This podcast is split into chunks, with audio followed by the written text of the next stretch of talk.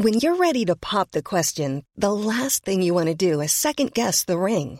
At Bluenile.com, you can design a one of a kind ring with the ease and convenience of shopping online. Choose your diamond and setting. When you find the one, you'll get it delivered right to your door. Go to Bluenile.com and use promo code LISTEN to get $50 off your purchase of $500 or more. That's code LISTEN at Bluenile.com for $50 off your purchase.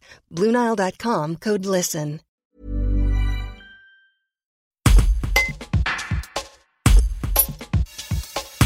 Un grand pas vers l'appellation Côte du Rhône pour les vins de Vienne, Sessuel et Chasse-sur-Rhône.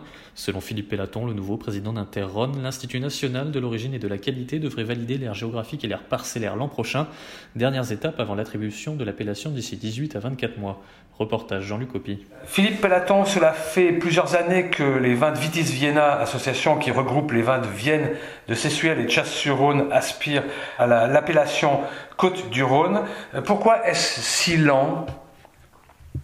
Alors, euh, un, d'abord parce que la construction des appellations euh, se fait dans le temps euh, et euh, l'INAO reconnaît un existant, euh, reconnaît une notoriété, reconnaît une image, et reconnaît une valorisation et quelque chose d'assez spécifique. donc voilà, donc ça, ça, ça, demande du temps. Hein, il faut que le vignoble soit en, place et que derrière il y a des démarches et des qui, qui, qui puissent étayer ces différents éléments. ça, ce dossier quand même avance bien vite que certains autres. Euh, on est, je dirais, dans le cœur de l'actualité parce que hier j'étais au comité national de l'INAO et nous avons validé ce qu'on appelle le rapport fondateur de l'ère Côte-du-Rhône, euh, donc qui est en fait le document euh, socle qui définit de façon modernisée, je vais dire, parce que l'appellation Côte-du-Rhône a plus de 80 ans aujourd'hui, donc de façon modernisée sur le plan juridique et technique, les contours de l'appellation Côte-du-Rhône et en tout cas l'union euh, entre le sud et le nord en fait. Donc ce rapport qui a été voté hier était indispensable à la, au, ce qu'on appelle aux experts et à l'INAO pour pouvoir venir sur le terrain et délimiter euh, les parcelles. Donc là on a fait un grand pas hier, euh, ce qui fait qu'aujourd'hui ce dossier-là va avancer de façon assez rapide maintenant. En fait. Concernant les vins de Vitis Vienna, on dit qu'il y a eu aussi des, des crispations euh, euh, entre, entre vignerons même qui ont peut-être un peu ralenti au départ, euh, notamment en opposant euh, euh, rive gauche, rive droite. Ah, dans, dans, les fondamentaux du classement et de la reconnaissance en appellation, et c'est reconnu au niveau communautaire, il existe un facteur qui s'appelle le facteur humain. si ce facteur existe, c'est bien que derrière les appellations, il y a des hommes et donc à partir du moment où il y a des hommes, des fois, il faut arriver à les mettre d'accord, ces hommes-là, euh, puisque euh, voilà, euh, quand on classe des parcelles, quand on classe des terrains, et que il y a toujours des élus et certains euh, font face à du renoncement ou ne sont pas éligibles. Donc forcément, on, génère de l'incompréhension et, la communication est importante. Donc bien sûr qu'au début, il a fallu euh, euh, discuter avec l'ensemble de ce territoire-là, et notamment entre la rive droite et la rive gauche, hein, à, hauteur de Vienne, euh, pour effectivement euh, désamorcer, décrisper la chose. Euh, J'ai toujours eu la conviction que euh, ce vignoble-là avait droit à l'appellation, et on avait deux, on avait deux stratégies. Soit les vignerons partaient seuls sur une stratégie d'appellation X ou Y, soit en fait étaient intégrés pleinement à la démarche de hiérarchisation et de reconnaissance de l'appellation Côte-du-Rhône ça a toujours été euh, mon fil conducteur et les vignerons l'ont accepté. Donc voilà, donc à partir de ce moment-là, le, le, dossier était euh, sur de bons rails et il a fallu juste expliquer que de toute façon, euh, valait mieux que ces vignobles-là soient des vignobles Côte du Rhône plutôt que toute autre appellation. Donc aujourd'hui, euh, ce dossier va aller assez vite parce qu'en fait, euh, le cahier des charges de production, lui, il est très bien connu puisque c'est celui de l'appellation Côte du Rhône. Mmh. Donc là, je dirais, il n'y a pas de débat côté INAO. Et qu'aujourd'hui, on en est donc à avoir deux procédures, une qui s'appelle la, qui concerne les aires délimitées, donc on a ce qu'on appelle l'aire géographique.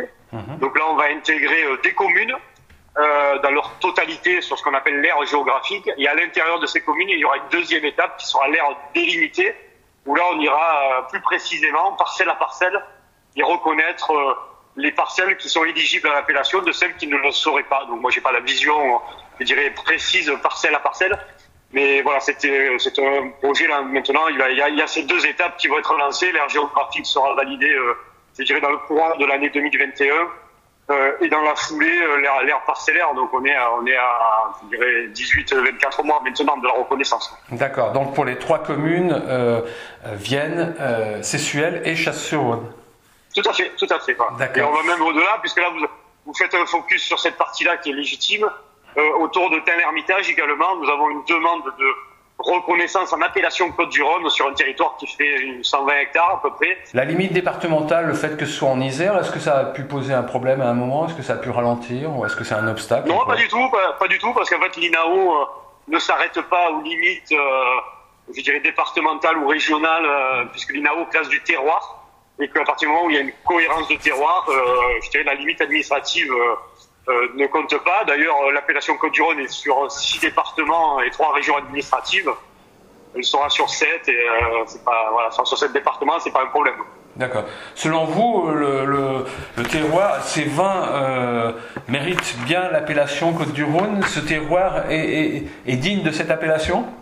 Ah, Complètement. Quand on le regarde, et pour l'avoir visité une fois avec justement les services de l'INAO, la typicité de ce terroir euh, respecte pleinement les critères des Côtes du Rhône septentrionaux. Alors bien sûr, quand on est euh, quand on est sur ces territoires-là, on n'est pas sur les, terroirs de Châteauneuf-du-Pape, on n'est pas sur les terroirs de Gigondas, mais on n'est pas voilà, mais c'est les spécificités des Côtes du Rhône septentrionaux. Hein. Côte-Rôtie est un Côte du Rhône septentrional, Condrieux, Hermitage on est tout à fait dans la même veine et dans la même logique de terroir et de territoire.